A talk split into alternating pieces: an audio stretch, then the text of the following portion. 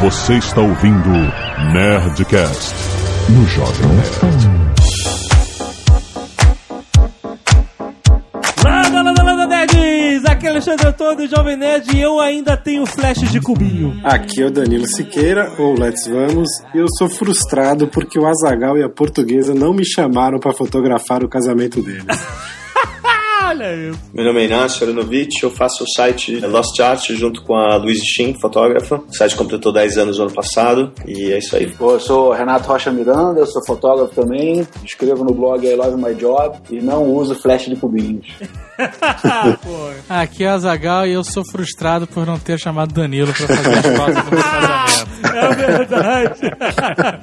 Pior que é verdade. Muito bem, nerds, estamos aqui com esses três profissionais de fotografia. Esse é o nome correto? Profissional? Ou é fotógrafo mesmo? Ah, fotógrafo profissional. Pô, excelente. Três fotógrafos profissionais pra gente fazer mais um Nerdcast de profissão. E não quer dizer que você que vai ouvir este Nerdcast deva ouvir porque quer ser fotógrafo. Não, tem muita gente que quer simplesmente saber fotografar melhor a sua vida, as suas viagens, tudo. E por que não ouvir aqui a dica dos três profissionais? Hoje em dia todo mundo é fotógrafo. né? Exatamente, né, cara? Ou não. Ou não. Vamos para os e-mails. Canelada.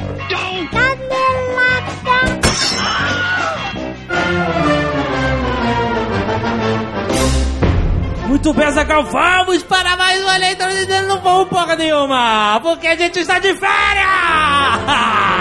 É isso aí, galera. Muito bem, você está ouvindo agora a nossa gravação de e-mails padrão. E repetitiva. É, ela vai ser repetida durante o mês inteiro nos Netcasts. Pra lembrar você que a gente está viajando, então não tem leitura de e-mails destes Netcasts durante a viagem, certo? Isso. Toda semana vai ter Nerdcast novo, não se preocupe. Nós voltaremos sãos e salvos no dia 12 de agosto com o Nerdcast já com leitura de e-mails. Importante avisar as pessoas, Azagal, que apesar de estarmos de férias, a Nerd Store continua funcionando. Exatamente. Tem essa parada de ah, a gente sai de férias e fecha a loja. Não, tá isso aqui maluco? não é a quitanda. Exatamente. Se fosse a quitanda, teria alguém trabalhando aqui também. a questão é que trouxemos Slave Roboto Isso para a sede, o QG da Isso. Nerd Store. foi programado para. Isso, botamos tudo. o disco de empacotamento. Exato. Empacote.cis. Não vai mudar nada. Você pode continuar comprando suas camisas, suas canecas com a maior tranquilidade e no serviço excelente da Nerd Store. Muito bom. Na prática, quase nada muda pra você, então ouça o programa de hoje. Exatamente. Certo? Vamos lá.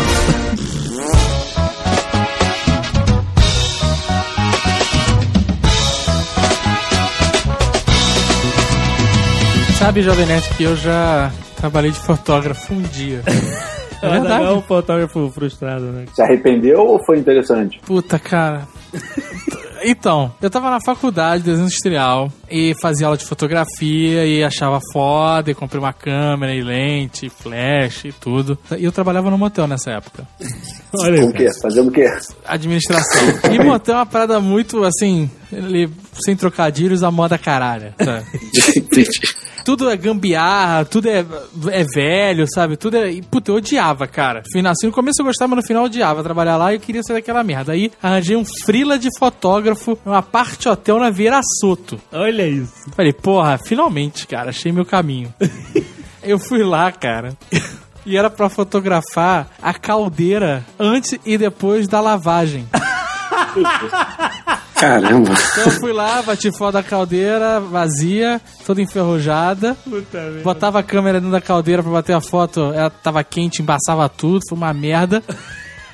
Voltei de tarde, quando eles tinham limpado e tirado a ferrugem pra ter foto e. Puta, foi horrível. Provar que tinha sido limpo. É, pra provar que a limpeza tinha sido feita, cara. Puta que Trabalho pariu. difícil, né? Difícil de fazer bem Ai, feito. cara, nada dá certo, né, cara? Foi uma moda caralha mais ainda, né, cara? Eu acho que você começou errado, né? Por isso que hoje. Mas Quanto é que tu ganhou por aí fazer Puta, não sei, cara. Cobrei uns 500 reais. Caraca! Pô, naquela época? Não, hoje, né? Ah, tá, hoje. Eu já fotografei garota de programa pra site de Olha! Teria sido, teria sido um início muito mais interessante pra minha carreira. É, de certa forma, eu também tinha que colocar a câmera num buraco, ver como é que tava antes. Não, mas como é que era? Tu tinha que fazer detalhes assim ou não? Cara, não, eu era, eu era engenheiro, abandonei tudo, tinha feito uma viagem com um fotógrafo aqui do Rio, com o Fábio. Cara, quando eu voltei da viagem, passei um ano sem, sem trabalho. Ninguém me contratava, nem nada. Então eu pedi um portfólio, eu só tinha o portfólio da, da viagem. Aí cheguei para um amigo meu e falei, meu irmão, tô desesperado, tô precisando trabalhar. Aí ele falou assim, ó, tem umas putas aí pra fotografar, tá afim? Aí, aí eu falei, vambora. Peguei umas cinco ou seis, peguei profissionalmente falando. É, é, levei pra Grumari. Olha só, cara. ali pra, pra Abricó, ali. Não, antigamente a Abricó não era. Hoje é uma praia de nudismo, mas antigamente era uma praia normal. Aham. Aí eram umas 6 horas da manhã e tal. Fiz umas fotos das mulheres nuas na praia. E eram umas quatro ou cinco é, modelos, né? Garotas. E, é, e ainda deu tempo de pegar um bombeiro se masturbando atrás de uma. de Puta uma- merda, cara. Caramba. E aí na volta ainda fui pro estúdio desse cara. Era 70 pratos por modelo, por garota. Aham. Eu levava no meu carro, eu tinha um Unozinho. E, cara, o papo das meninas era incrível. É, assim, ela, ah, eu vi uma jaqueta de couro. Aí ela, nossa, você vai ter que dar, dar a b muitas vezes pra você comprar e tal. Era um negócio meio. Era meio nojento. E aí eu achava que podia. Eu falei, ah, beleza, pelo menos vou testar nu e tal, mas. Foi uma merda. Não, ficou uma merda.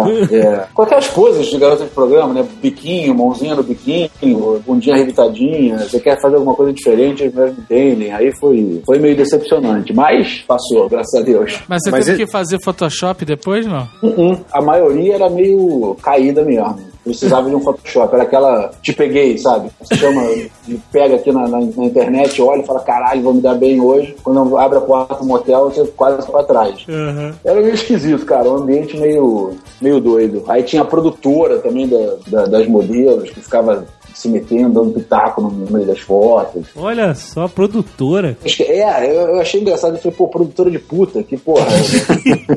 Mas então, eu quero saber o seguinte. Eu quero saber qual era o site Qual site? das putas. Eu não lembro. Não existe faculdade de fotografia. Existe, existe. Se forma um fotógrafo em faculdade, fazer faculdade de fotografia especificamente? Hoje Existe. Olha só, não Sim, sabia. aqui no Brasil e lá fora. Tem, tem diversas escolas com formação acadêmica pra, voltada para fotografia. Mas é um bacharelado Você sai técnico em fotografia. técnico em fotografia. Mas tem, tem degree de, de Fine Arts da Brooks, por exemplo, em Santa Bárbara. Tem, tem Ô, Jovem. Nerd, ô, Jovem Nerd, é mais ou menos que nem desenho industrial. Ninguém É. sabe. Ninguém sabe.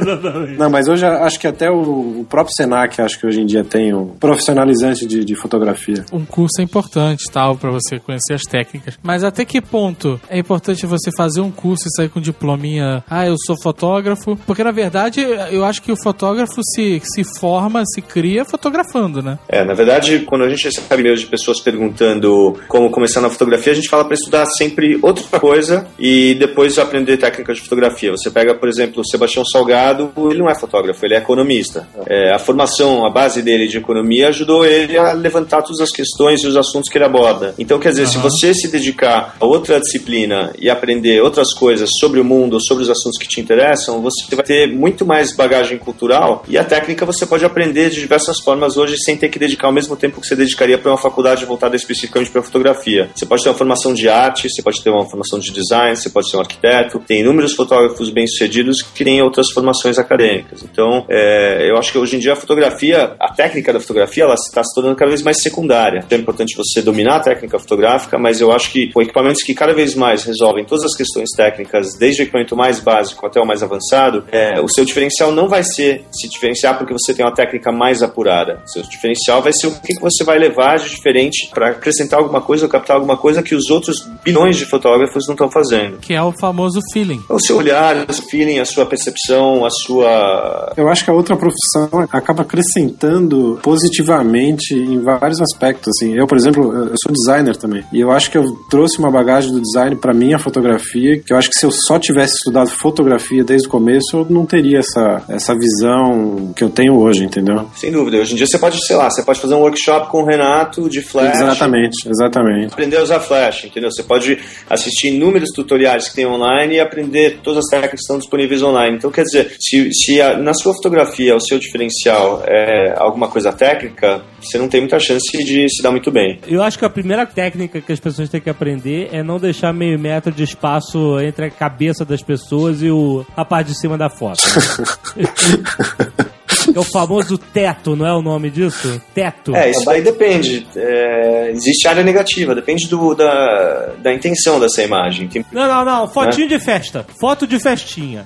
Foto de festinha, Pra não errar, segue a regra dos terços, que hoje em dia as câmerazinhas já vêm com aquele quadriculado na tela. Então, explica, explica como é que é. Aquele quadriculado é pra pra te ajudar a fotografar utilizando a regra dos terços. Cada pontinho de intersecção que tem entre uma linha e outra, se você enquadrar o objeto principal em qualquer uma daquelas, daqueles pontos, você já vai ter um, um enquadramento não perfeito, mas é, o- Mais harmônico. mais harmônico, exatamente. Ah, é? Peraí, você enquadra. Imagina um jogo da velha. É, tô vendo o jogo da velha aqui. É, no, no- no encontro daquelas linhas você tem os pontos de ouro ali, que onde Ah. teoricamente você deveria colocar as coisas mais importantes da, da, da- da tua cena naqueles. Não é no, no meio ou em cima, é no encontro das, das linhas. É, mais, isso? mais, mais ou menos, Alexandre. Isso assim, eu fico um pouco contra essa. Na cabeça do cara que tá começando, é, ele fica muito obsessivo em colocar as coisas interessantes naqueles, na- naqueles pontinhos. É, O cara acha que é, que é só fazer daquele jeito que tá tudo certo. É, e aí é, a- acaba que Não, a, é- a- a foto fica academicamente perfeita, mas fica É uma, sem esse- regra, é uma regrinha básica pra- pra não errar, vamos dizer assim. Mas É, é, é. o, o ideal é que quando o cara estiver fazendo isso sem pensar, entendeu? Claro. Mas, por exemplo, você vai fotografar o horizonte, ah, você não vai botar a linha do horizonte no meio. Ou você coloca um terço pra cima ou um terço pra baixo. Sim, nessas claro. linhas, entendeu? Isso já vai deixar a foto mais harmônica. Mas o que o Renato tá falando, é, eu concordo, não é? Você tem que quebrar um pouco a regra, porque senão vai ficar tudo igual, né? É, a ideia é não ficar engessado, né? Exatamente. É, eu, eu tenho um, eu tenho um verdadeiro pavor daqueles livros How to, como fotografar igrejas, como fotografar crianças, como fotografar não sei o Sei, quê. sei. Porque Por se quê? 200 pessoas compram aquele livro, vão sair com 200 fotos iguais, né, te- teoricamente, né? E eu acho que a fotografia é exatamente é, é, é o diferencial, é a tua marca pessoal. Eu vejo isso como sugestões de, pô, você não tem a menor ideia do que fazer, então começa por aí. Claro, claro. É, o ideal é usar não essas regras como um ponto de partida, né? Exatamente, exatamente. É, é, é o caminho que você sabe que vai dar certo, mas de lá você pode. É o ombro do gigante, entendeu? De lá você pode virar. Quando vocês viajam, vocês tiram foto de turista na frente do monumento olhando pra câmera rindo? Cara, é, assim, boa parte da- das discussões que eu tive com a minha ex-mulher é que ela não aguentava é, nas viagens eu fotografando. Eu chegava num ponto e falava, não, peraí, vamos esperar uma hora porque o sol vai cair aí. Ela falou, porra, eu quero comprar não sei o que e tal. Em foto de viagem tem uma foto que eu não faço, eu ou minha mulher ou quem tiver comigo na frente da, do monumento, por exemplo. pode ser, pode ser. Eu tiro só do monumento. Ah, não. Pô, mas aí, como- porra, meu irmão, tu tem que ter um registro de que você esteve lá no monumento. Eu cara. fiz a foto, caramba. Não, o Danilo ele bate a foto da sombra dele com o monumento ao fundo. Ah, é. Eu fiz uma viagem pra Cuba. Porra, Cuba é demais pra fotografar. E aí, quando eu voltei, fiz um álbum com as fotos de Cuba. E aí, a primeira vez que eu mostrei pra, um- uns amigos que vieram aqui em casa, eles começaram a ver o álbum, passava, folheava. Pô, mas que legal, que legal. Pô, mas esse álbum é seu? É, eles achavam que eu tinha comprado na livraria o álbum com as fotos de Cuba. Ah, olha, olha o cara. Porque não tinha foto minha, não tinha foto da minha mulher, não tinha foto de ninguém. Aham. Eu falei, não, não, vai lá na última página. Ali na última página eu botei três fotos com aquela de braço esticado, assim, sabe? Você estica o braço e tira a foto do- do- de vocês dois. Aí, pra ilustrar que a gente tava lá mesmo. Mas a, a prova de que eu fui é que eu que tirei a foto. O desafio ao visitar lugares, sei lá, você está na frente de umas pirâmides no Egito, é exatamente você conseguir captar uma imagem desses lugares que são exaustivamente fotografados de uma maneira que ninguém fez É, antes. exatamente. E, e isso que é divertido. Aí que você tem que esperar uma hora pro sol mudar de posição. É, é, é. Pra fazer Exatamente. aquela sombra. Mas algum de vocês já foi à Itália? Já, eu já. Sim. E vocês não, não fizeram aquela fotinha na Torre de Pisa? Fiz, Eu fiz uma série. Segurando. Segurando a Torre de Pisa? né? fiz, lógico. Então, eu tenho um ensaio inteiro de turistas fazendo essa foto. Entendeu? É um ensaio inteiro captando imagens dos turistas fazendo essa foto. Porque uma imagem só, ela é banal, mas a partir do momento que você tem um corpo de trabalho, você tem 45 imagens de turistas fazendo careta segurando a torre, isso daí vira um corpo de trabalho. Não, e, e para pra pensar, você vai lá e todo mundo faz essa meta, tu não vai fazer também, porra? Faz, faz logo, porra. Mas rolam imagens, por exemplo, você tá na frente da Esfinge, Ah. no Egito. E aí a Lu tem uma foto incrível, que é assim, é um turista tirando a foto de uma bunda de outra turista na frente da Esfinge.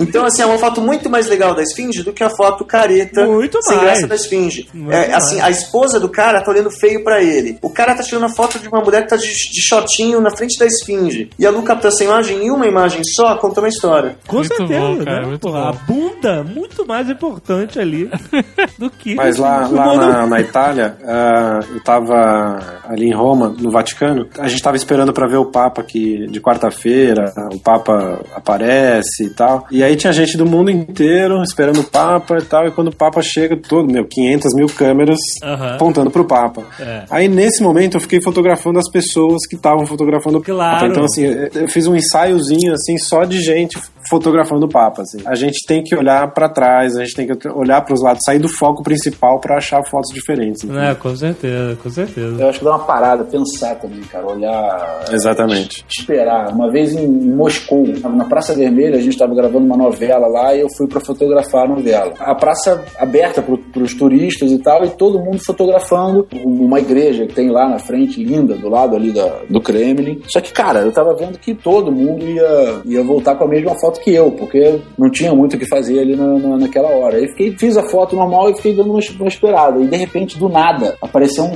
secto de, sei lá, umas 30 pessoas, 30 japoneses, com uma noiva japonesa e um, e um noivo japonês. Olha E só.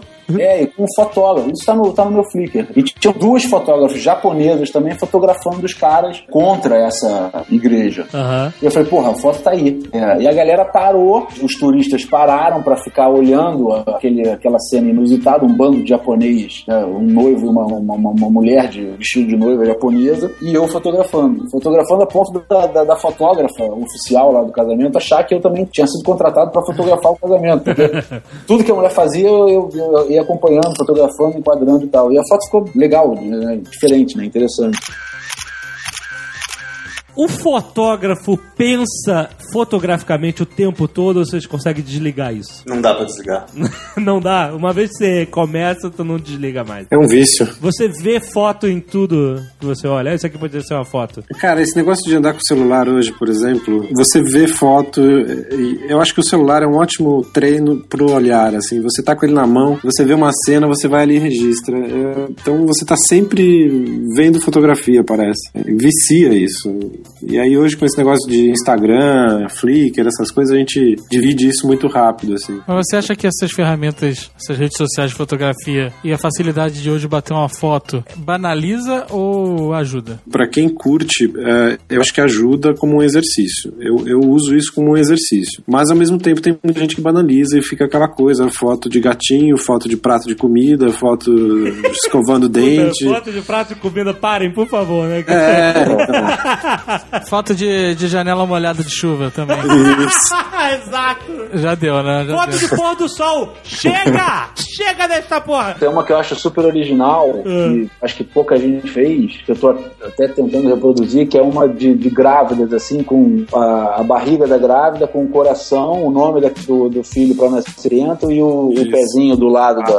É clássico. Na verdade, o mundo não precisa de mais fotógrafos, o mundo precisa de mais editores. Isso mesmo. Isso, cara, é o segredo de tudo. Porque as pessoas eh, vão lá e fazem 10 fotos do pôr do sol. Só que elas colocam no Flickr, por exemplo, as 10 fotos que eles É, fizeram. exatamente. Você tem que pegar uma foto, escolher a melhor foto e botar essa foto. Isso acaba desvalorizando a tua fotografia, porque É não- claro. as 10 vão estar iguais, entendeu? Se você pegar um texto e no texto tiver 10 frases iguais, uma atrás da outra, você vai parar de ler na segunda frase. Na fotografia, se a, se a gente acredita que fotografia é escrever com luz, você fazer a mesma afirmação visual repetidamente se torna desnecessário. Então é melhor você fazer essa afirmação uma vez só e falar com um som alto e claro. Então escolhe a melhor imagem que representa o que você quer falar Exatamente. e, e publica essa imagem. Eu não considero uma banalização da fotografia, pelo contrário, essa inundação, esse tsunami visual para que a gente é submetido diariamente de inúmeros amadores publicando suas fotos e profissionais publicando suas fotos de celular, faz com que os profissionais tenham que se esforçar ainda mais para publicar algo que seja digno de se destacar no meio desse- dessa avalanche de imagens. E, e o que você falou é bem interessante, porque esse negócio de ter 10 fotos, quando você vê 10 fotos iguais, você, você não liga. Eu puxo agora a, a disputa da foto com o vídeo. Que muita gente acha que, ah, não, mas o vídeo é melhor porque você tem, á- você tem áudio, você tem movimento e tal. Mas eu acho impressionante que não é, né, cara? A foto, justamente especial porque ela é única, né? Ela é um frame só, né, cara? Se você olhar para trás e analisar os grandes momentos históricos, você não vai se lembrar de vídeos históricos desses momentos. Você vai se lembrar de fotos, Fotos. icônicas que marcaram esses momentos. Porque a foto é um momento, é aquele momento, é aquele segundo, aquele milésimo em que você consegue expressar tanta coisa, né, cara? Que às vezes no vídeo você não consegue perceber tantas coisas porque tá tendo tanto movimento e tal, não sei o que, você não, não repara o que, que aquela imagem pode te oferecer, né, cara, de história. Por isso que a, a fotografia eu sempre defendo como sendo uma mídia até mais interessante do que o vídeo. O vídeo, obviamente, ele é ótimo pra registrar fatos como eles aconteceram. E a foto eu acho que é mais poética do que A foto é mais rápida, né? justamente por ela ser esse fragmento de tempo é que faz a sua imaginação voar, né? Tipo, você imagina o que está acontecendo naquele momento. Por exemplo, aquela imagem dos soldados americanos em Iwo Jima levantando a bandeira americana que virou estátua, o cacete, né? Essa imagem existe em vídeo e em foto, deles levantando contra o vento, sabe? Essa imagem famosa daqueles quatro soldados. Sim, sim. A imagem do Joe Rosenthal. O vídeo é um brochol, cara, quando tu vê, cara, porque o momento é muito rápido, né? Se aquele vento pega a a bandeira, eles levantam o mastro, pum, acabou. E a foto, ela fala muito mais alto do que o vídeo, cara. Muito, muito mais alto sobre o momento. O, o vídeo te dirige, te, te diz o que ele quer que você veja. Exato. A foto pode vo- fazer você criar na sua imaginação muito mais coisas do que se você estivesse vendo o vídeo, entendeu? Exatamente. Você, você vai ficar observando a foto, cada um vai ter uma interpretação da foto. É, Exatamente. é isso que é o legal. É isso. É, a foto permite vários vídeos dentro da tua própria cabeça. Exatamente, É isso exatamente. aí, muito bom. O quanto vocês usam burst? Aquela explo- metralhada de fotos pra pegar aquela única foto certa. É, foto de espião, né? Pra quem não... É. Outro dia eu dei aula pra uma menina e ela falou: Não, eu entrego 6 mil fotos pro, pro, Pelo amor colégio." de merda. É, tá louca. Aí eu, eu falei: Porra, você não, você não fotografou o casamento, né? Você fez um stop motion do casamento. e Então, mas aí, aí que faltou a edição, Renato. É, exatamente. É, é, eu falei, pô, se, eu, se você me desse 6 mil fotos, eu, eu devolvi e falava, cara, me entrega 50 no máximo. Exato. Você não tá fotografando. Entrou meio que numa loucura de como você não tem mais filme, não tem mais custo com filme, você tem cartões de alta, alta capacidade, 64 GB, 32 GB, a galera larga o dedo achando que o, o excesso de foto vai fazer com que no meio ali saia uma foto interessante. Com certeza, isso acontece bastante. Eu, por exemplo, fotografo as camisas aqui da Nerd Store. E é assim.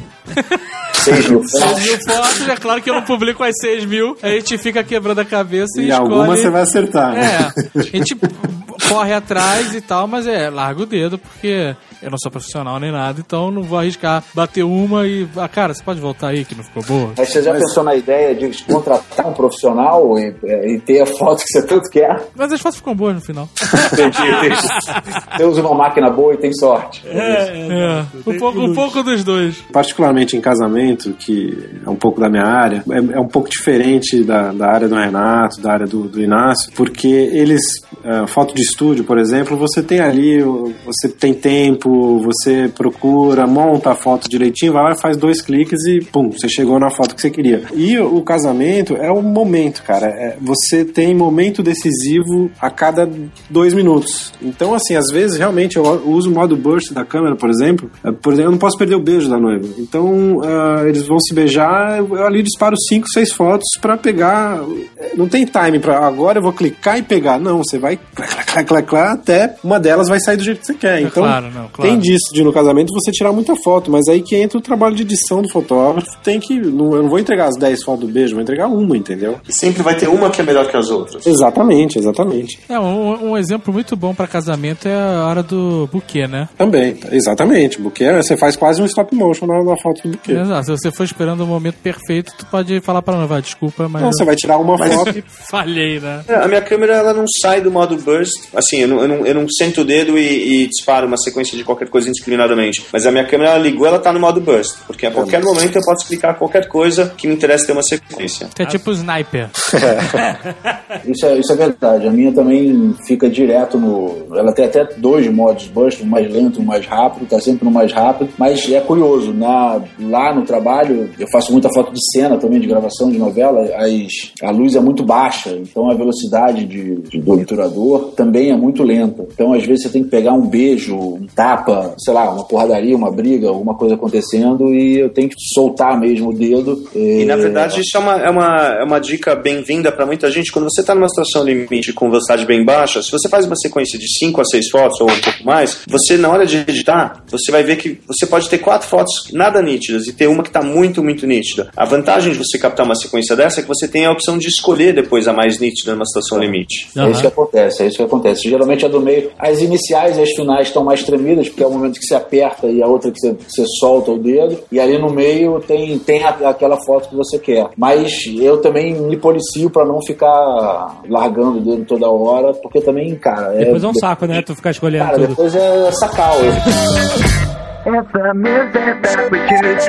It's the music that we choose. It's the music that we Danilo, choose. Diga, let's vamos. Ou let's fotografar. se você quiser. Você é o cara dos casamentos descolados, né? Noiva de All-Star, noiva de chinelo. E você fez a foto do casamento. A foto não, as fotos do casamento do Fábio Abu com a Gica. Exatamente. Olha só. Exatamente. E tem uma coisa, a primeira vez que a Gica participou de um Nerdcast, a- o número de visitas no meu site estourou. É todo mesmo? Mundo, todo mundo procurando a Gica no Google. Puta merda. E caíram no casamento dela, obviamente. Que aparece na primeira página do Google, inclusive. É, se você botar Gica e Abu, aparece Gica mais Yabu, Danilo Siqueira. Exatamente. Deve fotografar. Exatamente. casamento descolado, o deles, por exemplo, foi um casamento descolado porque eles são assim, entendeu? Exato. E o legal é que combina com as minhas fotos, né? Mas também já não tá, uma, não tá uma mania agora de todo casamento ter que ter foto descolada?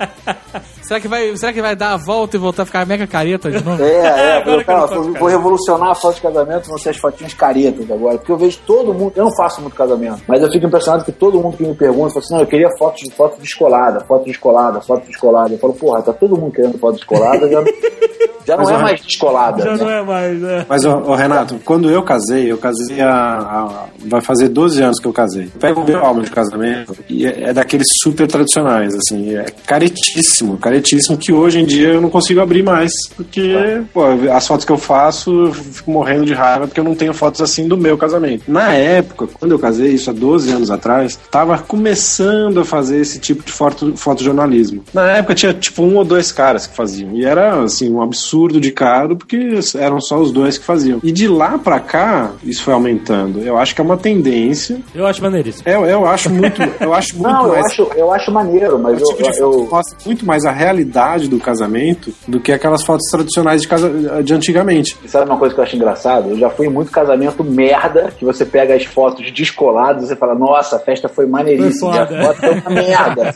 Vou te contar um segredo. No meu site tem alguns casamentos assim que a pessoa olha e ninguém tem ideia de como foi.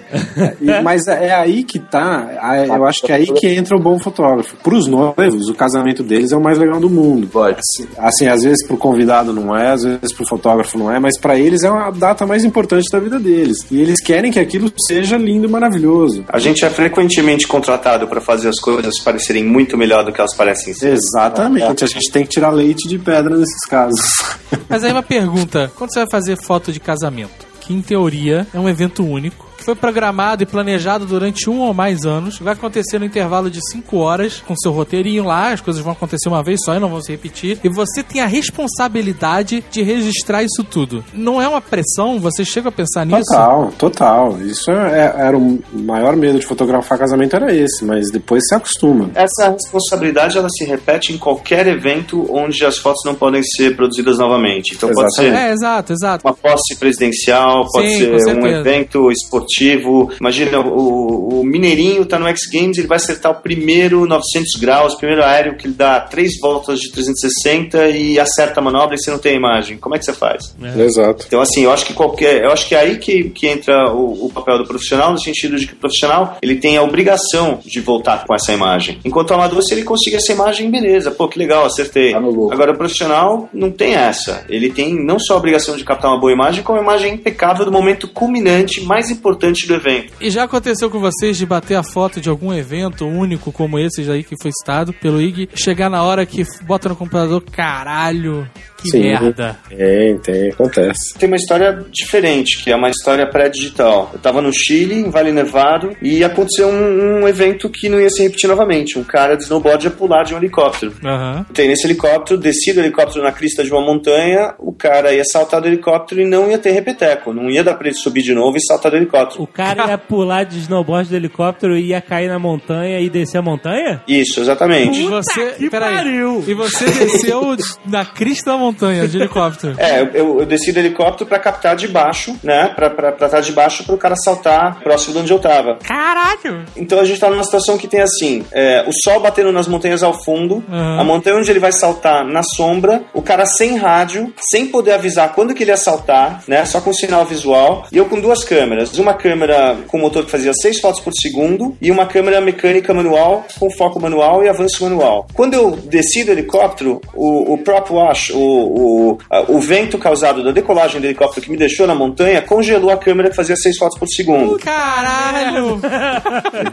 Aí eu sobrei com uma câmera FM2, que é uma câmera que funciona até sem bateria. Ela, ela, não, ela não fotometra, mas ela funciona mecanicamente. Eu aprendi a fotografar com a FM2. Então, ela funciona em todas as velocidades, mesmo sem bateria. Só que ela tem foco manual, avanço manual, quer dizer, você faz um clique, você tem que virar uma alavanca para fazer o próximo. Aham. E eu tava nessa situação com o cara saltando com uma câmera que ia fazer um clique com filme slide, que, que assim, é um, é um filme positivo, não é negativo, a tolerância dele pro erro é muito pequena, quer dizer, marginal, assim, você tem meio ponto para cima, ficar tudo branco, a informação da neve não tá mais lá, meio ponto para baixo, ficar tudo escuro, não tá mais lá, uma situação de luz complicada. Eu fiz um clique do cara saltando e eu tive que esperar 15 dias até voltar para São Paulo, ir no laboratório e olhar na mesa de luz do laboratório se eu tinha essa foto ou não.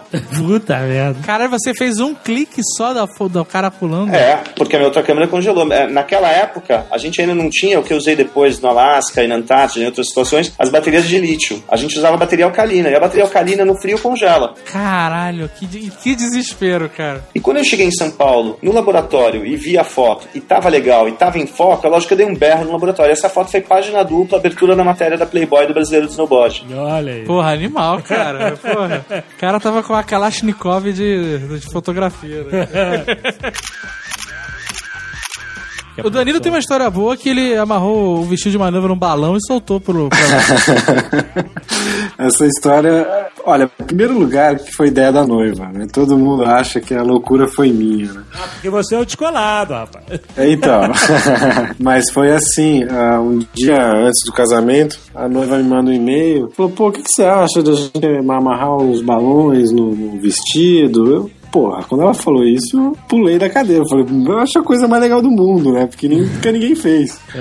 Aí eh, aluguei um cilindro de gazélio, ela comprou os balões e tal, e no dia, um pouquinho antes dela começar a se arrumar, eu comecei a preparar para fazer essa foto. Aí todo mundo achou que tinha mágica, tinha Photoshop, etc. Mas foi muito simples, a gente encheu os balões de gazélio, prendemos no, no, no, no, cabide, que tava prendendo no vestido, e botamos para cima, assim. Só que foi tenso fazer, porque começou a ficar muito perto do horário, começou a chegar convidado, E... O nego chegava no casamento, tava o vestido voando. É, exatamente. E cada balão que a gente colocava, a gente via se o vestido já começava a subir. Aí, uma coisa que ninguém sabe, vamos sabendo aqui pelo Nerdcast, que foi o seguinte: é, como acabou os balões, o vestido não estava subindo o suficiente.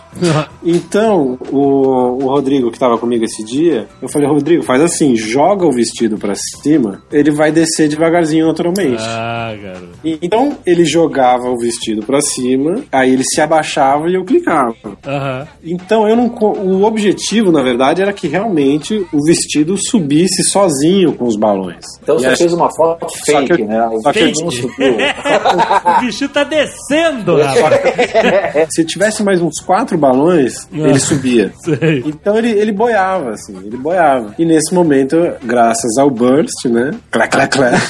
Ah, A Excelente. gente fez essa foto que, meu, fez um sucesso danado. Muitas noivas têm medo de mim hoje por causa disso.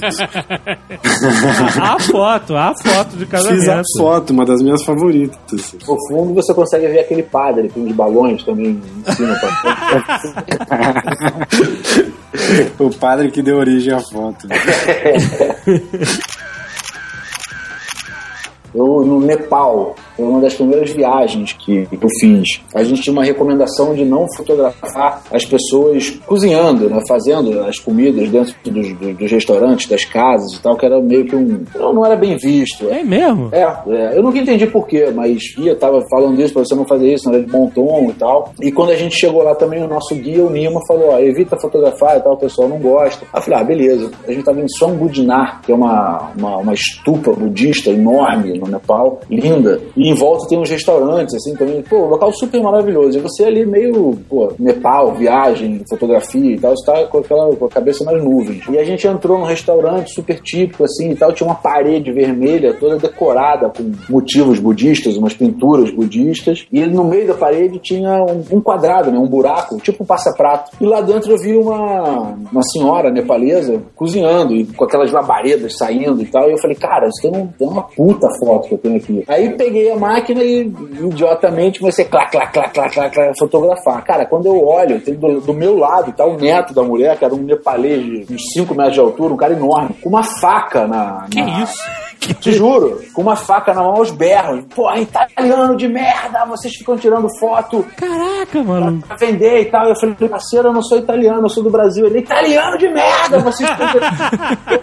Ele- Eu acho que ele tava mais puto pelo fato de eu ser italiano, ele achando que eu era italiano, Uhum. do que realmente com a fotografia é, que eu tava fazendo. Caraca. É, parou o restaurante. O cara veio com uma faca é, enorme, uma, uma peixeira nepalesa lá, é, aos berros. Que que foi uma confusão, foi um negócio meio que. Eu falei, pô, fudeu, morri, né? Primeira viagem que eu faço a fotografia me matou. e aí ele levei um esporro do, do, do guia. Ele falou, pô, eu falei pra não fotografar a, a cozinha. Eu falei, pô, mas você viu a cozinha? Que linda, como é que era? Tinha que ser fotografada, cacete E a foto ficou boa? assim, a foto que eu queria ter feito mesmo, não, acabei não, não, não fazendo a foto. Eu fui naquela de. Foi logo no início mesmo. Eu, eu levantei a, a câmera para fotografar, comecei a ver o enquadramento, dei dois, três cliques e o, o cara apareceu. E não ficou boa. Ou seja, eu ia perder um rim ou metade das vísceras para não ter a foto no final. Ah, Tem umas roubadas, né? Eu fui, eu fui fazer a- as fotos da primeira campanha da Sea Shepherd na Antártida, que impediu os japoneses de caçar baleias. Aham. A comida do navio era tudo doação, era uma expedição vegan, quer dizer, Oh, que não beleza. tinha nada. É, a comida estava no limite da validade. O desalinizador do, do navio quebrou, então pra gente beber água tinha que pegar iceberg e descongelar. Caraca. Eu levei várias câmeras de filme e levei uma câmera digital. E a câmera digital foi fundamental porque logo nos primeiros dias que eu estava embarcado, antes do navio partir para Antártida, na Nova Zelândia, antes de ir para Tasmânia e depois para Antártida, eu fotografei toda a tripulação e à noite eu fazia uns slideshows. E, e ter captado em digital esses slideshows e, e ter mostrado para a tripulação conquistou toda a confiança da tripulação e fez com que tudo que acontecesse no navio me chamassem para fotografar. Ah. Literalmente quebrou o gelo. Ah. Exatamente. Então isso foi muito bom. E também ajudou na minha frustração, porque a partir do momento que a gente cruzou a linha de convergência é, lá para baixo na Antártida e a gente começou a ter dias intermináveis de luz maravilhosa e ter, assim, baleias, pinguins, focas, albatroz, icebergs incríveis, o meu filme ia diminuindo. E eu tinha que guardar filme pro conflito com os japoneses. Então eu, eu tinha que racionar esse filme e o que permitia que eu, que eu ficasse mais à vontade era poder captar imagens com a câmera digital. E aí, e como é que foi o, o confronto com os japoneses? A gente estava num, num navio tão pangaré, tão lento, que a gente via os japoneses no radar, eles aceleravam e fugiam da gente. Então, essa foi a primeira expedição da Sea Shepherd na Antártida. Anos depois, para quem vê Discovery Channel, essas Aham. coisas, e vê Whale Wars, vê a série, você É. vê que eles conseguiram, na, na, na última campanha, eles botaram os japoneses para correr. Então, assim, quer dizer, foi importante historicamente estar presente na primeira, mas foi um fracasso em relação a impedir os japoneses de caçar baleias. Ah, mas tem que começar, né? Por algum, algum motivo. É, foi a primeira vez que eles foram pra Antártida. Eles chegaram, os japoneses chegaram a afundar um, um- um navio deles, não foi? Eles afundaram uma lancha de fibra de carbono que tinha um recorde mundial de, de velocidade de circunnavegação antártida também. Aham. Isso tá num, num episódio do Whale Wars. É, é, eles atropelaram a lancha, né? atropelaram, é. Eu vi. Exatamente. Sinistro. Mas o Paul Watson também, ele afundou. Ele tem mais de 12 navios que ele afundou, então assim, por enquanto ele ainda tá na frente. Dos japoneses? Não, não dos japoneses. Ele, ele, ele afundou. um do- os mais notórios, assim, os navios mais famosos que ele afundou foi o Sierra, que ele viu em Porto, em Portugal, que ele avisou que ele avisou para a tripulação do Sierra abandonar o navio. Era um navio que navegava com, na- com bandeira pirata, não estava registrado em nenhum país. Ele avisou a tripulação via rádio que ele ia acertar o navio e ele foi. E abalrou o navio, ele, ele bateu na lateral do navio, fez um rombo no casco, ele deu ré, bateu de novo e o Sierra afundou. No dia- Caralho! No porto? No porto. Ninguém Ih! se machucou. Mas, mas pode. Você pode afundar navio pirata no porto dos outros? Então, no dia seguinte, a Marinha Portuguesa foi lá e falou: agora você causou esse dano material pro dono do Sierra, você vai ter que dar o teu navio. Aí o Paul Watson afundou o próprio navio e fugiu. Falou, Caralho. Sensacional. Essa história, é- por isso que o cara é uma lenda viva do, do movimento ambiental, né? O cara, ele acredita em ação direta, ele não acredita em protesto. Ele acha que se você está fazendo alguma coisa para fazer algum mal para os animais, ele vai atrás de você. Ele é vai- o magneto, né? Da. E depois de 54 dias no mar, a gente descobriu que o nosso navio estava afundando. Caraca, maluco! Como assim, cara? tinha um rombo no casco. Era a primeira viagem para Antártida desse navio e ele não era totalmente reforçado para entrar no ice pack, entrar dentro do gelo. E rolou um rombo no casco e ele estava fazendo água. Você foi contratado pra isso ou você. Eu fui contratado, mas depois eu fiquei amigo do Paul Watson e eu fui como voluntário pro Canadá para fazer a campanha contra a caça às focas. Aham. E nessa campanha não era de navio, era de helicóptero. Então você voava 250 km mar adentro, pousava no, no, no mar congelado, 45 abaixo de zero, a sensação térmica por causa do vento. Nossa! E aí fotografava os bebês focas, porque eles são as mais vítimas da caça-foca, porque aquela pele branquinha, que dura poucas semanas, depois a, a pele deles já muda. Aham. E rolou um monte de coisa, tipo, tá fotografando o bebê foca e de repente olha pra trás e vem a mãe, muito brava, é, saindo de um buraco do gelo. É, a fotógrafa que tava junto comigo cair no gelo, rachar o gelo, eu puxar ela pra fora do, do- Da água? Da água. É, Caraca! uns dois anos depois, eu peguei um catálogo de câmeras, de equipamento, e tinha lá uma, uma foto que eu falei, pô, essa foto parece minha. Era dessa mesma fotógrafa. Ela vendeu a história de que a mochila dela salvou ela. Ah. Aquela mochila à prova d'água, flutuava, não sei o quê. Na verdade, eu puxei ela pela mochila, mas tudo bem. Pelo menos eu usei o strap da mochila pra puxar ela pra fora do gelo. Ah, ela disse que a mochila que salvou. Ninguém puxou Pois a é. mochila.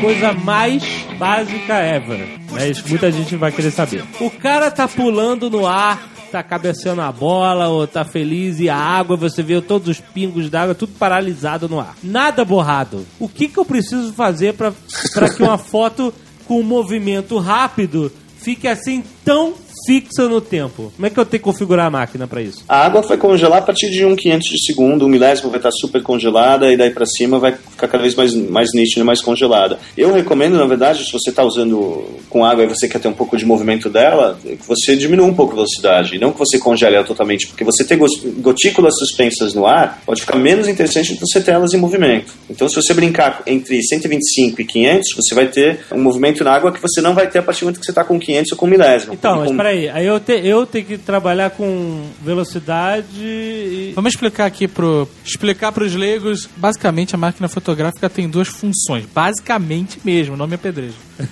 que é a abertura e a velocidade do, do obturador. É, é isso que você tem que trabalhar pra você equilibrar a foto e aí congelar ou deixar ela borrada. Ah, peraí, o obturador é aquela parada que faz clec, fecha e abre, certo? Isso. Fecha porque é nesse É uma momento- cortina entre. É aquela cortina que quando fecha. Vocês podem deixa- corrigir a gente se a gente estiver falando Pera, merda. Não, é, o obturador são, são duas cortinas, ele abre e expõe o filme e a luz. Isso, A- exatamente. A, abertura é, é o buraco da lente que permite a entrada da a passagem de luz eh, até chegar no obturador. E a a abertura define a quantidade de luz que vai passar durante esse clec. Define também, na verdade, a profundidade de campo da tua foto. Qual é a lição básica dessas duas variáveis que qualquer pessoa que quer saber um pouquinho, tirar uma foto um pouquinho. Aí eu vou dar um exemplo aprender? e aí vocês explicam como é que funciona. Isso. Vamos supor eu quero bater uma foto em que o que está em primeiro plano está em foco e o fundo, a paisagem, o que seja que esteja atrás, fique fora de foco. Certo. Como é que se regula normalmente um obturador e um. E Então, um... isso, isso é profundidade de campo. Isso que vai regular isso é a abertura. A abertura do diafragma. Certo. Quanto mais aberto o diafragma, menor a profundidade de campo e é onde você vai ter desfoque. No beabá mesmo, números grandes de- do, do, do teu diafragma vai dar grande profundidade de campo. Se você usa números pequenos, 2,8, 3,5 e tal, vai dar uma, uma pequena profundidade de campo. É, a, profundidade, a profundidade de campo é essa área que está em foco, que está ligeiramente em foco na tua. Eu quero saber, fundo desfocado e objeto em primeiro plano focado. Vai usar uma, uma abertura grande. Abertura grande, ah tá. Aí se eu diminuir a abertura, eu vou focar tudo. Sim. Ele vai olhar Sim. lá pro fundo. Exatamente. Você vai ter Exatamente. mais nitidez em tudo. Exatamente. E aí depois entram outras variáveis como a distância focal, que lente você está usando, etc. É, é. Não, mas e a velocidade? A velocidade vai determinar quanto de luz eu vou deixar entrar, certo? Na verdade, Quanto as- tempo de exposição eu vou Não, deixar. na verdade, o, o que você faz é equilibrar o- a sua abertura com a velocidade para a luz entrar correta. Se você fechar demais o diafragma e botar uma velocidade baixa, não vai entrar luz suficiente para registrar, entendeu? Então a foto sai escura. Exatamente. Aí, porra! Então, peraí, peraí, olha só. Aquela caldeira saiu direitinho, cara. Então. Vale você montar uma foto e depois exibi-la como se fosse uma foto espontânea? Mon- Montar como você tá falando? Por exemplo, sabe aquela foto famosíssima do fim da Segunda Guerra Mundial em Nova York que o marinheiro tá beijando a moça? É, ele, tá, então. ele tava uma cena super romântica, joga o corpo dela pra trás e tal. Então, mas eu acho que depois que a gente sabe a verdade sobre a foto, a gente acaba. Então, essa foto que é tão famosa foi, É, foi montada, foi, foi montada. montada. O cara fez pose, ó, faz assim e tal. Eu acho então que perde um pouco o glamour. perde um pouco o glamour, né? de Se você ser. descobre a verdade, acaba perdendo. Cara, mais ou menos também. Eu acho que tem um pouco do talento do cara de. Sim, tem o talento, ele tava ali no momento e tal, mas todo mundo que via essa foto achava que era, porra, o cara pegou ali um casal que tava naquele momento e tal, mas, né, depois que você descobre que não é bem isso, né, eu Até, eu não sei também. Aí, Não desmerecendo a foto em si, mas eu acho que a importância, vamos dizer assim. Agora tá famosa aquela foto do casal do Canadá, né? É, essa foto vai entrar pra É. história. Aí já entrou, eu acho. Qual- qual? Essa foto. Tá tendo um tumulto de briga de torcida. Ah, e o casal no chão. E aí o casal no chão e o policial na frente. A foto ficou foda, o policial na frente, e o- só o casal em foco. Mas parece que ela- eles não estavam se beijando. Não, não tava se beijando. A menina se machucou, alguma É, coisa assim. ela ficado machucada. é. Ela se machucou e, e ele tava ajudando ela. Tem um outro ângulo que mostra que não tem nada a ver. Caraca, que sinistro. Eu acho até que a foto, aí me corrijam, eu, eu não lembro se, se é ou não é, mas até essa foto do Rosenthal lá, do, do, do Ivo Dima, dos caras levantando a, a bandeira. É a segunda vez que levantou a bandeira. É, É a segunda vez. Na primeira não teve a foto. Então, eles, teoricamente, eles refizeram a cena pra fotografar. É, refizeram a cena pra fotografar, com certeza, mas teve uma sorte ali do vento, da posição, da coisa e tal, que ficou foda, né? Aquilo eles não. E a gente não pode desmerecer o cara. é, A foto é incrível e tal, mas é. Eu acho que perde valor. Imagina, joga o buquê de novo que eu perdi. Não, mas olha só, presta Traz outro buquê aí. Traz, pega aquele vasinho ali. Cara, Né? mas às mas a gente só. pede pra beijar de novo, por exemplo. Qual é o segredo quando você bate uma foto da galera naquela festinha de play?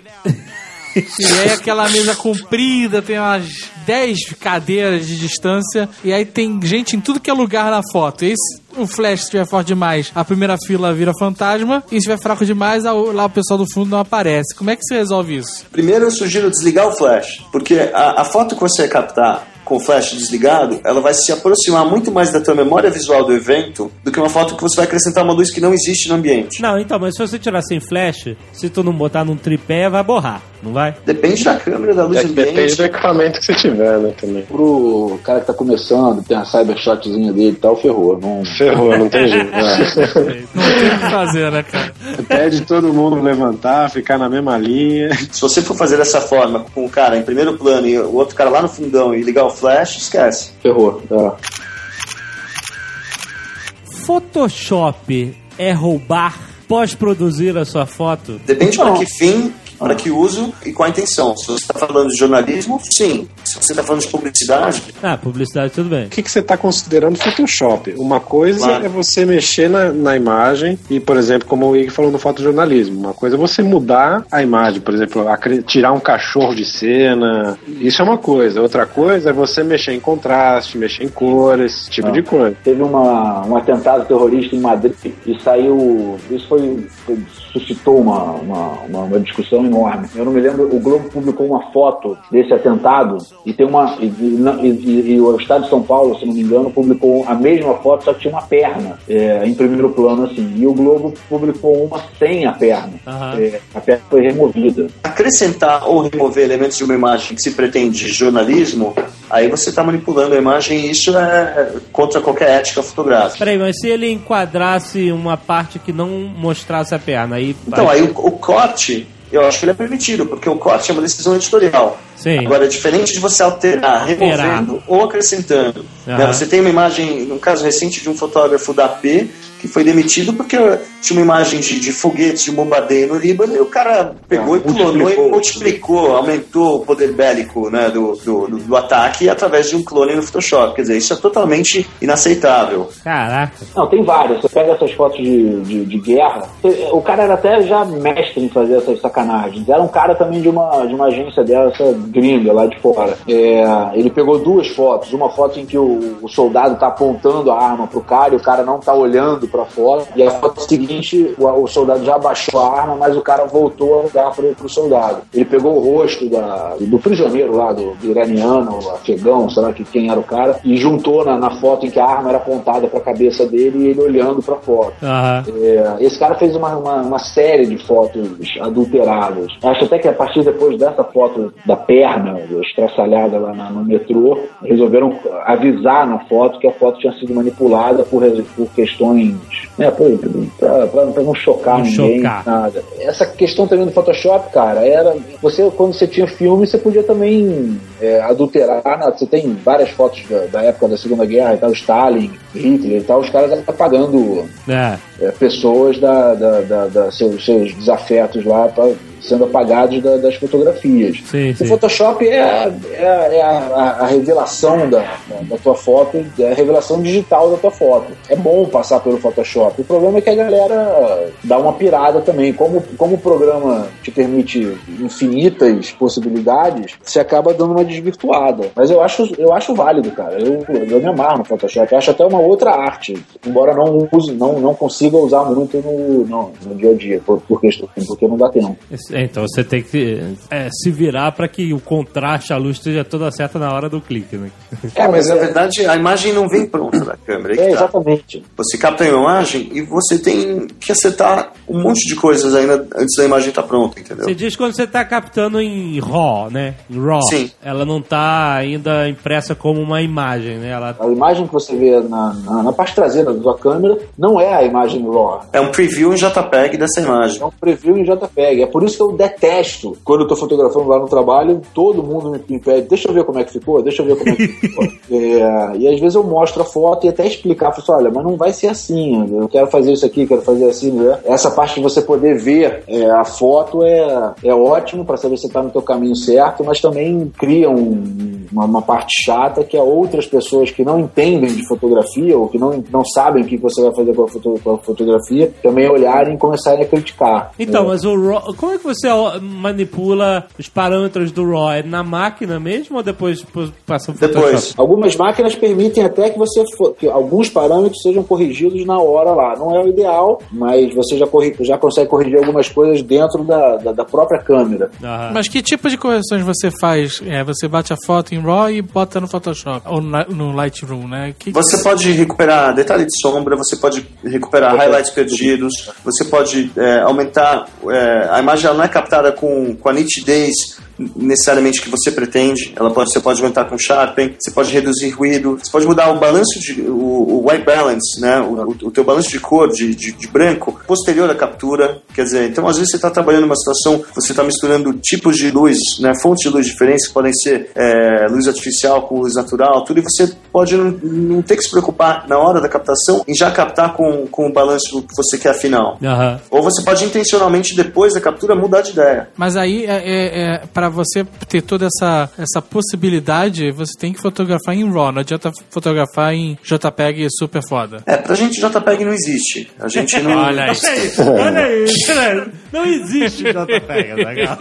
Não, mas, mas, mas, cara, se você parar pra pensar, o JPEG não é uma imagem mesmo, é um algoritmo matemático interpretado pelo computador. Você não tem imagem. É. O JPEG você acaba perdendo algumas informações que você não vai conseguir recuperar depois se Exatamente. você tiver o RAW, que é a imagem bruta, vamos dizer assim. Ao captar em JPEG, você está você tá jogando fora parte da, da, da informação que foi captada pelo sensor no momento do clique. Então, se você concorda com abrir mão de parte do, do, do- do conteúdo que você captou no momento do clique e já ter um arquivo reduzido disso, tudo bem, vai fundo, usa JPEG. Agora, se você quer usar todo o potencial dessa imagem e poder deixá-la o melhor possível aproveitando tudo que foi captado pelo sensor, é melhor você capturar em RAW. Ah, então não adianta o cara comprar o espertinho, quero aprender a fotografar, comp- comprar uma máquina super foda e aí é captar tudo em JPEG. Ele é- pode é- fazer isso, ele pode até. Mas tem uma assim, coisa também, o- tem algumas áreas, é, o fotojornalismo, por exemplo, os caras, é, grande parte, fotografam em JPEG, porque muitas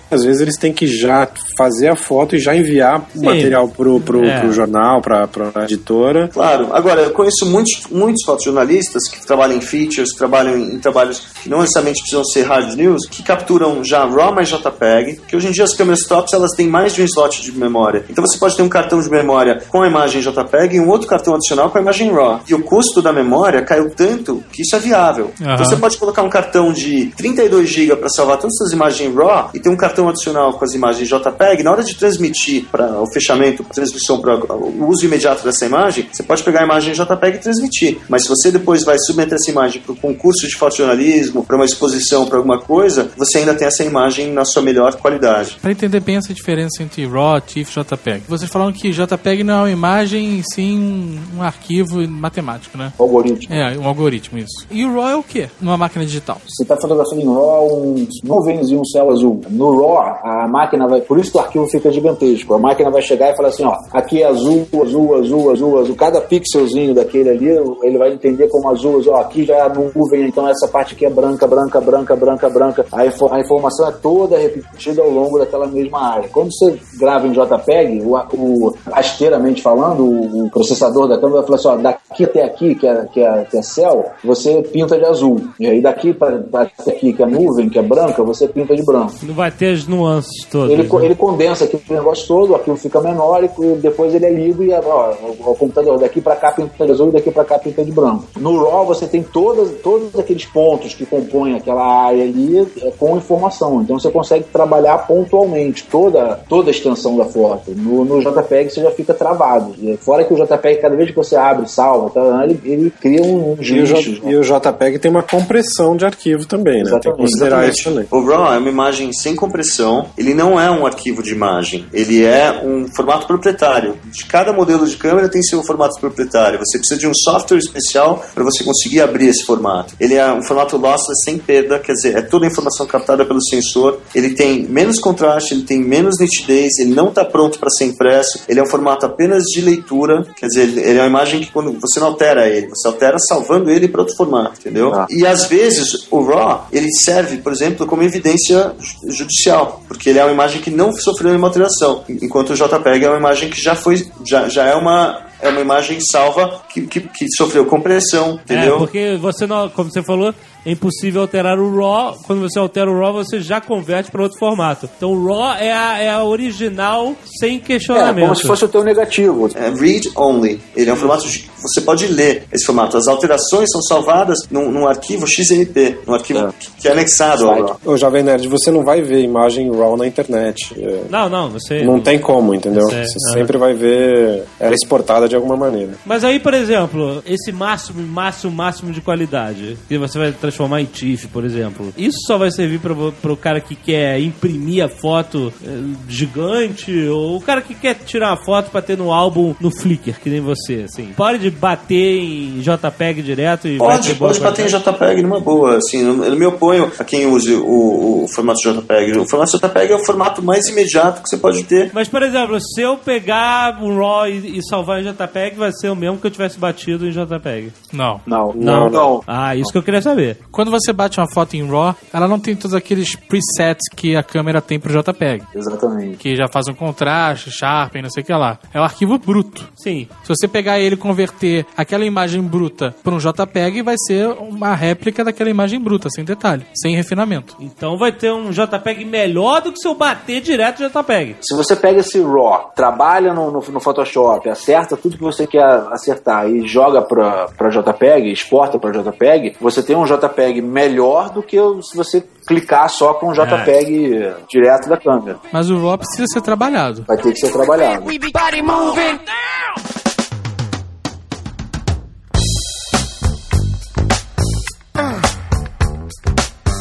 Que, que é uma câmera que não é uma cybershotzinha? O que, que é uma câmera mais maneira, mas que também não é aquela. O cara vai gastar 5 mil dólares numa câmera profissional pra começar a brincar. A gente recebe uns 30 e-mails por dia de pessoas. Exatamente. a gente sempre responde a mesma coisa. A gente fala, compra a câmera mais barata que você Investe puder e investe nas lentes. É compre o que seu bolso pode comprar. Então, E então vamos falar de corpo e lente. Beleza. Corpo da câmera. Qualquer um, não tem modelo ruim. Não existe modelo de câmera ruim.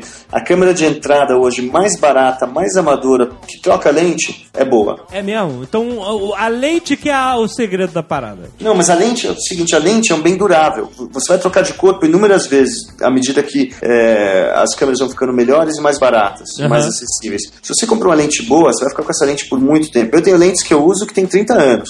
Aham. Assim, elas são bem resolvidas e elas têm lente que não muda a fórmula ótica desde que ela foi lançada. Mas uma lente não é uma coisa universal, não é uma peça universal, né? Ela vai Depende. funcionar com as marcas próprias, né? Mas com algumas exceções. Por exemplo, hoje em dia com a Canon você pode usar lentes Nikon. Inclusive tem muita gente usando lentes da Nikon que não existem similares da Canon nos corpos Canon. Ah, olha só. Até pra fazer vídeo, você vê muita gente. Exatamente. O que ex- exatamente o corpo vai dar pro cara? O corpo é o, é o filme. Pra gente, o corpo hoje em dia, a gente considera que a gente. O que a gente gastava antigamente em filme e revelação, a gente gasta anualmente em corpo. Entendi. Então, assim, o corpo é o insumo, é o, é o descartável. Assim, a gente troca à medida que a gente precisa. Porque, Alexandre, se você parar pra pensar, a única coisa que está entre o filme, que está ali dentro do teu corpo, e o que você está fotografando é a lente. Então, uma lente de boa qualidade te garante, pô, não vou falar fotos boas, porque parece que você tem uma, uma, uma lente boa, a foto já sai boa, mas te garante uma qualidade, é, é, uma definição melhor na, na, na tua fotografia. Mas vocês ainda não me explicaram pra que, que Mas, serve ó, o corpo. ó, hoje, Vocês só falaram que eu posso trocar várias vezes o corpo. Não, é que assim, hoje o, o corpo de câmera, ele se, uma, uma se difere da outra, assim, o que vai melhorando de uma para outra, principalmente é a qualidade para trabalhar com ISOs altos. Tudo bem, tem o sensor de câmera, tem, tem outros fatores, mas o principal, além de quantidade de megapixels, é a qualidade de ISO. Então, por exemplo, você pega uma câmera XTI da, da Canon, que é uma, uma câmera de entrada em DSLR, e você pega uma 5D, uma 5D, por exemplo, eu posso fazer foto com ISO 3200 que tá bacana. Se eu for usar esse mesmo ISO na XTI, não vai dar certo. Ela vai perder muita qualidade. Então, o que vai melhorando entre uma câmera e outra, basicamente, tá? Tem outras coisas, mas basicamente é isso. Sei, tô certo ou tô errado aí, Ig? Olha, eu acho que tá certo. Assim, à medida que você vai gastando, da mesma forma que na Fórmula 1 você tem avanços que foram parar no carro popular, né, e foram super é, caros e foi, foi gasto muito dinheiro em pesquisa, isso acontece na fotografia. Al- Alguns features, algumas, al- algumas coisas que existem nos modelos modelos de hoje de entrada existiam apenas nos modelos tops alguns anos atrás. E as câmeras de entrada de hoje, elas são muito superiores às Exatamente. primeiras câmeras digitais que a gente usava 10 anos atrás e que custavam 20 mil dólares. Você pega uma Nikon D7000, que não é bem uma câmera de entrada, mas é uma câmera acessível, a quantidade de tecnologia dentro da câmera, é, o corpo da câmera é assustador. Eu recomendo. A, a, a D7000, pra mim, quando perguntam assim, eu falo, eu tenho mil dólares pra gastar, eu falo, compra uma D7000. Você tem um modelo que ele tem, ele tem um modo burst pra quem vai querer fazer 5 fotos por segundo, se quiser fazer. Ele vai ter um ISO elevado aceitável, de boa qualidade, até 3200, até 6400, se quiser usar. Ele vai ter um vídeo Full HD, se você quiser captar vídeo. Ele vai ter todos os features de uma, de uma câmera top por um preço que é 20% desse valor. Pô, mas isso é só o corpo. Isso é só o corpo. Agora, aí junta mais uma grana e compra lentes boas. não, então, cara, olha só, pra... Muita grana. Agora, uma coisa que é legal desmistificar é a história de megapixels, cara. Exatamente. Que a indústria criou uma coisa aí de botar câmerazinhas PowerShot com 12 megapixels, que eu acho a coisa mais inútil do mundo. O celular, O celular com 8 megapixels não precisa disso, cara. Porque assim, os leigos no assunto sempre acharam que câmeras com mais megapixels tirariam fotos melhores. Sim. Isso é uma grande mentira. O que o, o megapixel, na verdade, é o quanto você vai poder, por exemplo, uma câmera com 2 megapixels, você vai poder imprimir uma foto com boa qualidade é, em, sei lá, 10 por 15. Uma com 15 megapixels, você vai poder imprimir num formato A3 com uma boa qualidade. Qualidade que eu digo de impressão, de nitidez, tá? Agora, da qualidade da foto em si, é a mesma coisa. Mesma coisa. Então, esse negócio, essa fome de megapixels só serviu para encher o computador das pessoas de, de- de espaço, e sendo que as pessoas às vezes tiram fotos com 8 megapixels, depois não sabem reduzir e fica mandando por e-mail. é uma. Ou então quando não pegam um celular ou uma câmera dessa e na hora que vai fazer a, a, a foto, coloca a qualidade pequena para poder mandar por e-mail, mensagem e tal, e gastou uma baba numa câmera para fotografar com uma qualidade Aí ridícula. tem a questão dessas câmeras terem um milhão de megapixels e a lente ser um lixo, né, cara? Exatamente, exatamente. Então essa história de megapixels sempre foi uma grande enganação da indústria que vende isso, porque nunca se explicou direito o que, É, que é o você megapixel. pode imprimir uma foto do tamanho de um pôster, mas é uma merda de uma foto. que Exatamente. gigante. Cara, é a mesma coisa que você me explica o que, que é um MP10. MP10? É, meu irmão, porque quando o MP3 Player começou a ser vendido e queriam vender um MP3 mais foda, eles falaram que era MP4. Depois MP5. Ah, depois sim. MP6. Essa porra já tá no MP10, É, cara. eu acho que é a mesma coisa. MP10 na porra nenhuma, cara. E tem mais uma coisa também que a galera gosta de comprar, que é o seguinte: o pessoal gosta de comprar câmera com super zoom. O cara quer ter uma super tele que vai. Ele quer ter um, um range, ele quer ter uma gama, uma distância focal que começa em 24mm e vai até 400mm. Então, enquanto, enquanto mais a lente tem isso, pior a qualidade da lente. É. Exatamente. Porque essa lente em tele, ela vai ser uma 400mm, mas a abertura dela em 400mm vai ser 11, vai ser 8, vai ser. se- Porque uma tela objetiva compra uma lente só pra essa porra, né? É melhor. É, eu mesmo, eu mesmo tinha uma, uma mais versátil, 70, não sei o que lá. E quando eu comprei agora uma de 50, cara, eu fiquei maravilhado com um novo mundo de As possibilidades. lentes fixas normalmente têm melhor qualidade ótica. Não, e é outra parada, cara. Não, é outra história mesmo. Mas a pergunta que eu tenho pra, pra vocês, pro Danilo, eu já fiz e ele não respondeu. Qual? Olha só, você vai na Disney, aí você tem lá o castelo da Cinderela e o show de fogos. Aí você, babaca, quer bater a foto do show de fogos. Se você pegar a sua máquina fodaralha, uma D90, por exemplo, custa 800 dólares, você vai regular e tal, e a foto nunca vai ficar boa. Se você resolve deixar a máquina de lado por um segundo, puxar o seu iPhone, a porra do iPhone bate uma foto foda do show de fogos. Me explica isso, cara.